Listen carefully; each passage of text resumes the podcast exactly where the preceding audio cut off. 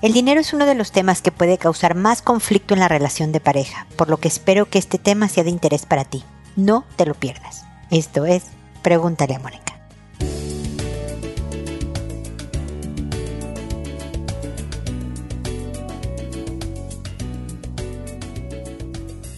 Bienvenidos amigos una vez más a Pregúntale a Mónica. Soy Mónica Bulnes de Lara. Como siempre, feliz de encontrarme con ustedes en este espacio más cerca del invierno. Ya hace bastante frío acá en Santiago de Chile. Espero que los que estén pasando frío estén bien abrigados. Los que estén pasando calor se desabriguen. Saben que me pueden seguir, siempre los invito en redes sociales, a acompañarme en Instagram, en Twitter, en Facebook, en TikTok, inclusive en Pinterest, donde propongo ideas, citas, videos para podernos armar una vida mejor. Espero que sea complementario a este, a este podcast, que el día de hoy va a hablar de los dineros y la pareja. Porque A, cómo causa roces porque los estilos siempre van a ser distintos, vienen de familias distintas, de una crianza distinta, de una visión distinta de la vida, y aunque haya puntos en común, habrá otros que no lo sean. Y por lo tanto, una cosa que sucede mucho. Cada pareja tiene que decidir cómo va a manejar la economía de su hogar. Hay unas que me han contado que yo digo sorprendente que les funcione, pero les funciona. Y cada quien podemos decir que nuestro método, si nos funciona, pues es el que ha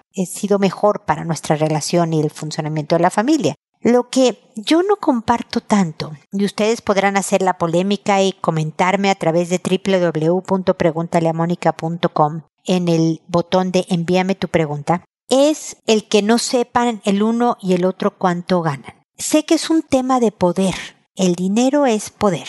Me pongo vulnerable si yo te digo de mis dineros, ¿no? Pero también estás vulnerable en el momento en que empiezas una relación de pareja. Y si estás decidiendo confiar, poner tu corazón, tus emociones, parte de tu vida, etcétera, en manos de otro, de alguna manera, definitivamente ustedes saben que yo digo que tenemos que estar bien como personas, o sea, ser uno muy entero y firme antes de ponerte en una relación, pero siempre, cuando estás con alguien más, estás vulnerable a ser lastimado, a confiar cosas íntimas, a que te conozcan a fondo hasta el lado oscuro y confiar en que el otro te va a seguir queriendo y que a pesar que haya problemas van a encontrar la manera de seguir estando juntos. Bueno, el que no le digas cuánto ganas, en mi opinión, es una falta de confianza, porque puedes decir cuánto ingresas y al mismo tiempo poner lo que para ti serían las reglas del juego para sentirte tranquila y el otro puede poner las propias. Y el chiste de una buena relación es encontrar la forma en que estas reglas coincidan, no que sean las mismas, pero que acuerden cómo se van a llevar con algunas de tus reglas y algunas de sus reglas. ¿Me explico? La secrecía hace que hagamos teorías, que generemos expectativas. Y algo que por lo menos yo me he encontrado en mi carrera profesional y en mi vida personal es que cuando uno no sabe cuánto gana el otro, asume que gana más, que por eso lo oculta. Y por lo tanto puede haber muchas descompensaciones en el presupuesto familiar o muchos resentimientos. Si voy a confiarte parte de mi vida, si voy a confiarte mi cariño, si voy a confiarte intimidades y mi historia, creo que puedo confiarte cuánto gano. Y de la manera en que yo te digo cuánto gano, también se vale que yo te diga qué quiero y no quiero que pase con este dinero. Y que tú me digas qué quieres que pase y no pase con el tuyo y que armemos un plan pero cuando tu pareja no sabe cuánto ganas puede ser algo dañino para la relación, pero no me sorprendería que me escribieran un par de parejas que me dijeran, hombre, no, yo nunca sé cuánto gana ella, no tengo idea de cuánto gana él y hemos funcionado perfecto. Ah, ok. Algo que yo también he repetido en este podcast es que no hay reglas, cada quien hace sus maneras y sentidos. Yo les hablo de lo que con más frecuencia me he encontrado para que tengan cuidado y cuiden primero a ustedes, cuídense a ustedes mismos y desde luego cuiden a la relación y al otro también en el tema de dinero. Para cualquier comentario, caso, necesidad de una consulta adicional de este u otros temas de mi especialidad, otra vez www.preguntaleamónica.com en el botón de envíame tu pregunta. Ya no les dije que en las redes sociales siempre estoy como Pregúntale a Mónica. Como Mónica Bulnes solo estoy en LinkedIn, pero también hay un Pregúntale a Mónica en LinkedIn. Así que si me quieren encontrar para obtener más información en esta estrategia que estamos teniendo todos para construirnos una vida mejor, ahí, pregúntale a Mónica en las redes sociales me pueden encontrar. Y bueno, ese es el comentario inicial y ahora me dispongo a responder sus consultas, que esta semana sí hubo, la semana pasada no hubo consultas. Saben que las respondo por orden de llegada, que a todo mundo le cambio el nombre para conservar su anonimato, que una vez que he respondido, grabado este podcast y se ha publicado en la página, a las personas que me consultan les mando un mensaje, un correo, diciéndoles el número del episodio el título del mismo, el nombre que les inventé y un enlace directo a este episodio para que puedan escuchar mis comentarios lo antes posible, sin mayor preámbulo. Contesto por audio a través de este podcast y no por escrito como respuesta a sus correos porque me escucha más gente de la que me escribe y creo que alguna idea, alguna cosa que yo mencione en el programa puede ayudarle a alguien más que no me ha escrito, pero que está pasando por una situación con la que se identifica. Me puedo llegar a tardar hasta dos semanas en responder. Si pasan dos semanas y no han sabido de mí, por favor escríbanme nuevamente a través de preguntaleamónica.com en el botón de envíame tu pregunta para que localicemos dónde está su consulta y yo pueda responder como lo tengo prometido, porque siempre, siempre contesto. Así que gracias por su comprensión y paciencia al recibir mis comentarios. Y bueno, empiezo ahora con Elenia, que fue un mensaje muy corto, pero de verdad muy potente. Me dijo, tristeza, ganas de morir, sentirme muy sola. Es evidente, Elenia, que estás en medio de una depresión. No me cuentas desde hace cuánto tiempo la traes. No me dices si es también algo familiar. Hay depresiones que se heredan que corren por la familia, ¿no? Tu mamá, dos tíos, un hermano tuyo, bla, bla, bla, y a lo mejor tú también. O no, lo tuyo es de por un suceso particular en la vida que has pasado a través de muchos años y ahorita te encuentras atorada. Lo primero que te quiero asegurar, Elenia, es que no estás sola. De entrada, te agradezco que me hayas escrito porque aquí estoy yo. Ya sé que no me ves, que no me conoces, que no, no hay un contacto físico, pero quiero que sientas mi compañía. Quisiera poderte ayudar en este proceso de salir adelante de este hoyo en el que por el momento, por el momento te encuentras, para que puedas recobrar la paz. Y quiero pensar que tienes amigas, por ejemplo, una amiga te recomendó, pregúntale a Mónica según la información que me diste al responder este el, botón de envíame tu pregunta. Sí que hay una amiga que te escucha, que se preocupa por ti y te da sugerencias. Entre ellas, espero que haya habido varias, escribirme. Lo otro es que a lo mejor por un ratito necesites ir al doctor. La verdad es que ir al psiquiatra por medicamentos o al psicólogo por terapia siempre lo consideramos como un gasto extra como yo no voy a gastar en eso, mi economía es súper reducida, ¿cómo crees, Mónica? Pero si te rompieras un brazo, irías obviamente a que te enyesen, a que te lo pongan firme y se pueda arreglar el hueso sin mayores problemas. Si no tienes dinero, irías al servicio social, al, al, servicio público de salud. Si tienes dinero, haces una cita con un doctor que te enyese el brazo porque qué dolor el hueso roto. Bueno, tu dolor emocional no es menos está algo roto allá adentro y necesitas al especialista que te ayude con la venda por un rato, Elena. Así que no solo llénate de compañía, no le te digo que vayas y le cuentes tu tristeza a cada persona, pero disfruta de tus hijos adultos. Yo sé que los dos que tienes, creo, son dos, son adultos, no sé si tengas nietos por ahí. Sigue con tus amigas, practica un pasatiempo, o sea, aunque no tengas mucha alegría en estos momentos, haz las cosas. Generalmente las emociones siguen a la conducta. Y cuando estás ocupada en algo, en cambiarle el pañal al nieto, en pintar la cerámica que te compraste, en conversar con la amiga de alguna celebridad que le pasó algo, te distraes y tu tristeza tiene un respiro. Entonces llénate de esas cosas, cuéntame que vas a ir al doctor, por favor, vuélveme a escribir y déjame yo también ser parte de este equipo de gente que te acompaña para ver si logramos que este haya sido una mala racha y que puedas salir muy pronto adelante. ¿Ok? Espero sinceramente que sigamos en contacto en línea.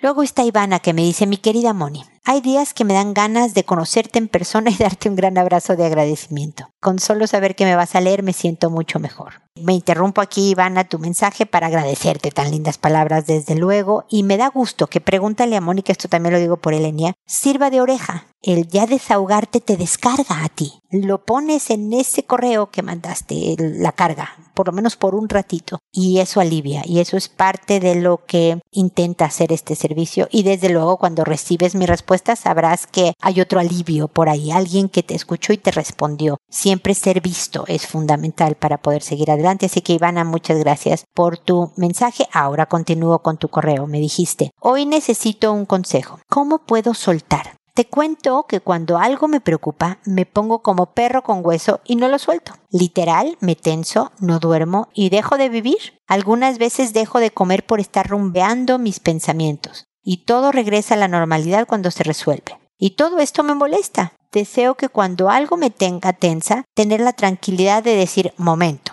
Ahora no es momento de pensar en esto. Y dejarlo, poder reír, leer, comer y disfrutar y ya después retomar todo. Ah, qué bello sería. Pero ¿cómo se hace eso? Ayuda, por favor. Llevo la mayor parte de mi vida haciendo esto y no sé cómo soltar el hueso. Sniff. Llora ahí la querida Ivana. Bueno, varios puntos. Lo primero es decirte, y puse un video en redes sociales, no sé si ya lo puse hace poco o lo voy a poner esta semana, está por salir, si no ha salido ya, creo que sale esta semana, que la vida es práctica. Es decir, tenemos que practicar lo que queremos ser o lo que queremos tener como parte de nuestras habilidades o características. Hay que practicarlo, es decir, no se vale con una vez. Me estás diciendo que llevas la mayor parte de tu vida siendo como lo que me describes en el momento de una preocupación, entonces no es que en una semana, en dos meses algo ya esté dominado hay que intentarlo, a veces te va a salir, a veces no, pero seguirle y seguirle y seguirle hasta que lo logras. De verdad, tú lo sabes, hay miles de historias de éxito, ¿no? De la viejita que a los 96 años corrió no sé cuál maratón porque y empezó dándole la vuelta a la manzana a la señora, ¿no? Entonces así es, de a poquito y de pasitos pequeños se logran grandes cosas. Entonces a practicar lo que te voy a decir y otras ideas que encuentres en el camino, desde luego, mi querida Ivana. Cuando algo te preocupa, escríbelo ¿Te pasa lo mismo que cuando me escribes a mí? Alivia un poco ponerlo en blanco y negro. Digo, si el lápiz, la pluma es negra, ¿no? Puede ser de cualquier color, pero en una hoja de papel ayuda a concretar la preocupación. Cada vez que un pensamiento llegue a tu cabeza, anota lo que te está preocupando. Ah, es que no me van a alcanzar las zanahorias. Estoy poniendo un ejemplo muy malo, Ivana, perdónamelo, para la sopa que yo quería hacer. Anota, me faltan zanahorias. Descarga esa preocupación, pero al lado pones una propuesta de solución realista, incompleta, imperfecta, desde lo no importa, pon una propuesta de eso. Y luego tú ya sabes lo que te voy a sugerir. Ponte a cantar. Llena tu cabeza de otro pensamiento. Porque si yo no, o sea, la misma cosa no puede ocupar al mismo tiempo el mismo espacio. Es una ley de Newton, si no me equivoco. Lo dije muy mal, la ley de Newton, pero esa es la idea. Dos pensamientos no pueden estar en tu cabeza al mismo tiempo. Generalmente tenemos uno. Pueden pasar muy rápido, ¿eh? pueden ser muchísimos que pasa uno tras otro, tras otro, tras otro, pero es uno a la vez. Entonces llénalo de otras cosas. Te pones a leer, por ejemplo, que es lo que quieres hacer, te pones a leer, pero resulta que estás leyendo la hermosísima novela que estás leyendo y tu cabeza se fue hacia la preocupación. Lo identificas y te regresas. No, no, no, ¿qué está pasando en el libro? A ver, ¿qué, leí? Ah, sí, que se fue al baile y entonces le dispararon y entonces no sé lo que trate la novela. Te pones a cantar una canción que te sepas porque son pensamientos en tu cabeza, lenguaje que no puede más que estorbarle al pensamiento preocupante. ¿Me explico? Una y otra vez. Escribe propuesta de solución, otra cosa en mi cabeza. Escribe propuesta de solución, otra cosa en mi cabeza. De manera que la propuesta de solución te va a ayudar a caminar a que todo se resuelva. Si es nada más de tiempo, el ponerte canciones y otras actividades que llenen tu cabeza y no permitan que tú estés rumeando pensamientos, te va a ayudar a pasar el tiempo mucho más tranquila hasta que se resuelva sola la cosa, si esa es la situación. Pero te va a costar trabajo, Ivana. Llevas toda tu vida haciendo de una manera. Es muy posible que en buena parte de tu vida tengas episodios donde no pudiste dormir. A mí me pasa, y creo que se los he dicho mucho en la noche, que mi cabeza sí está suelta y nos pasa a muchos, ¿no? Entonces está libre y entonces empieza a pensar en todas las preocupaciones, en todos los pendientes, en qué estará haciendo el hijo uno, la hija dos, el hijo tres y el perro uno y el perro, ¿no? Entonces no duermes o te impide relajarte porque me dices que te tensas. Relajarte para poder conciliar el sueño. Entonces yo tengo ya muchos años en donde oigo una película, no la veo, tengo el celular boca abajo. Es una película que me sé de memoria porque además la oigo todas las noches, ya que me aburre pongo otra que también me sepa. Y entonces cuando empieza la película me empiezo a imaginar la escena de la película. Es decir, lleno mi cabeza de ese pensamiento, de la escena de la película. Les puedo prometer que nunca acabo de ver la película completa. Cuando me doy cuenta, estoy profundamente dormida. A veces en el inicio, cuando es la primera escena de la película, ya me dormí, como que ya mi cerebro sabe de que, ah, ok, es tiempo de la película, pues duérmete, ¿no? Es maravilloso. Invertí de una manera muy barata, porque ahora hay muchos aditamentos tecnológicos que pueden encontrar a muy bajo precio, en una diadema de tela que tiene audífonos, de manera que no traigo el audífono metido en mi oreja que me estorba la hora de dormir y el cablecito si es de cable o si no es de cable de todas maneras es el bulto en la oreja. No, esta es una diadema en donde tiene unas em, audífonos planos y yo puedo voltear la cabeza, es totalmente sin cable y duermo maravillosamente llenando mi cabeza de otra cosa, Ivana. De verdad te lo recomiendo. Cuéntame qué opinas, cuéntame si has intentado alguna y no has podido, etcétera. Yo creo que la práctica hace al maestro, como dice el dicho. Y poco a poco vas a poder hacer de estos episodios algo más chico y menos recurrente, que es lo que estás buscando, Iván. Así que fuerza, disciplina, motivación y desahogo conmigo, que claro que se puede, ¿ok? De a pocos y seguimos en contacto. Y finalmente está Josefina, que me dice, hola, le escribo porque a mi hija le hacían bullying escolar. A raíz de esto decidimos y le preguntamos a ella y la cambiamos de colegio. Resulta que en este nuevo colegio ha tenido muchas faltas hacia otros niños y su amiga que tenía desde pequeña está en este colegio, pero la niña la ha estado molestando diciéndole que todo su curso no la quiere y le tiene mala. A raíz de esto mi hija dejó de juntarse con esta pequeña, pero actualmente ella no quiere relacionarse con nadie, se aísla y llora en los recreos. En realidad ya no sabemos cómo ayudarla y pensar que está sola en el nuevo colegio nos destruye. De antemano muchas gracias por su ayuda. Sí, Josefina, muchas veces cuando a un hijo le hacen bullying, desde luego que sabemos como su amiga, su ex amiguita, le está haciendo bullying, diciéndole que nadie te quiere y le tiene mala y la aíslan y todo esto es, es bullying también. Y desde luego hay que analizar la conducta del agresor. Los papás del agresor, de esta amiguita, de otros niños que hacen bullying, tienen que ver su estrategia educativa. Este es un niño en problemas el que hace bullying, ¿no? Y nosotros deberíamos de educar a los hijos de una manera que nunca provoquen miedo a otro niño para ir al colegio o desagrado para ir al colegio. Mi hijo no va a ser motivo para que otro niño no quiera ir al colegio, ¿no? Ese es de parte de los agresores. Pero por el otro lado, el bullying también nos indica que nuestra hija necesita de habilidades sociales que le tenemos que enseñar. Y se ve que tu hija en dos colegios le ha faltado estas habilidades, que así vamos aprendiendo en la vida, Josefina, pues si no nos dan el manual de cómo educar todo en un hijo y cada personalidad influye y la historia del niño y bla, bla, bla. Entonces, no, no te culpes porque como no le he enseñado a mi hija habilidades sociales porque apenas tiene nueve años, porque está en la pubertad, es una edad complicada. Los niños en esta etapa y hasta bien entrada la adolescencia son difíciles con sus pares, son críticos y son crueles porque están tratando de lidiar con sus propias bromas y entonces la desahogan de muy mala manera. Entonces, nada, ya identificamos que tu hija requiere de, de, habilidades sociales, entonces más que ponerse de quién fue y cómo no lo aprendió antes, hay que ponerse a trabajar. Y una de las cosas que ayudan es que ustedes, tú y tu marido, tu pareja, se junten con otras personas donde haya niños de la edad. Es decir, promuevan la sociabilidad y modelen conductas sociales, también con extraños en la calle, que tu hija vea cómo te comportas con un extraño, con alguien distinto, con alguien más rico, con alguien más pobre, con alguien más alto, más bajo, más flaco, más gordo. Tú enseñas a tu hija cómo tratar a los demás. Entonces, ese punto es bien importante. Ustedes hacer vida social e interactuar con otros. Conversar con la niña. Tú me dices, ha tenido muchas faltas hacia otros niños. ¿Lo hablaron? ¿Cuáles fueron las faltas? ¿Por qué pasó? ¿Qué hubiera hecho distinto tu hija? ¿no? No lo hagas como una clase, como un interrogatorio, sino como conversaciones lo más casuales que se puedan, de manera que tu hija sepa que no le estás retando, no le estás regañando.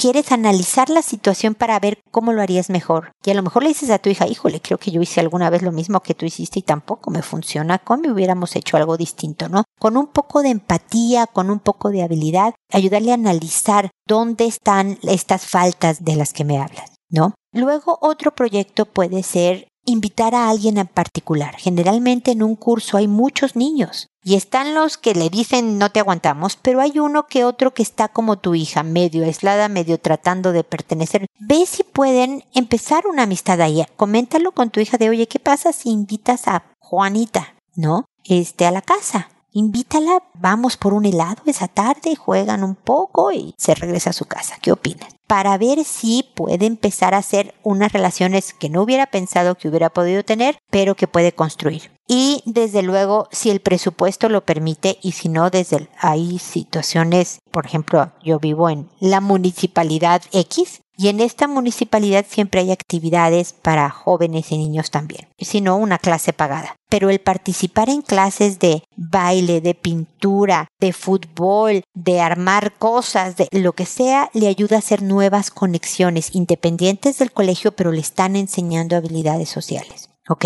Entonces, como ves, hay varias estrategias por hacer en donde la conversación es fundamental. Es un arma muy buena para la hora de ir llenando a los hijos de buenas herramientas para que se puedan hacer una vida mejor y además está en muy buena edad para estar más lista para la adolescencia, que tampoco es fácil y que ya mucho más hábil en cuanto a llevarse con los demás, la puede pasar un poco mejor. Cuéntame qué opinas de estas, ideas, cuéntame si las practicaron, cuéntame cómo van. Es decir, aquí estoy Josefina, espero que sigamos en contacto. Y espero amigos que nos volvamos a encontrar en un episodio más de Pregúntale a Mónica. Y recuerda, siempre decide ser amable. Hasta pronto.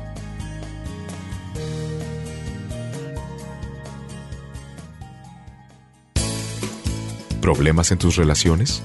No te preocupes, manda tu caso, juntos encontraremos la solución. www.preguntaleamónica.com Recuerda que tu familia es lo más importante.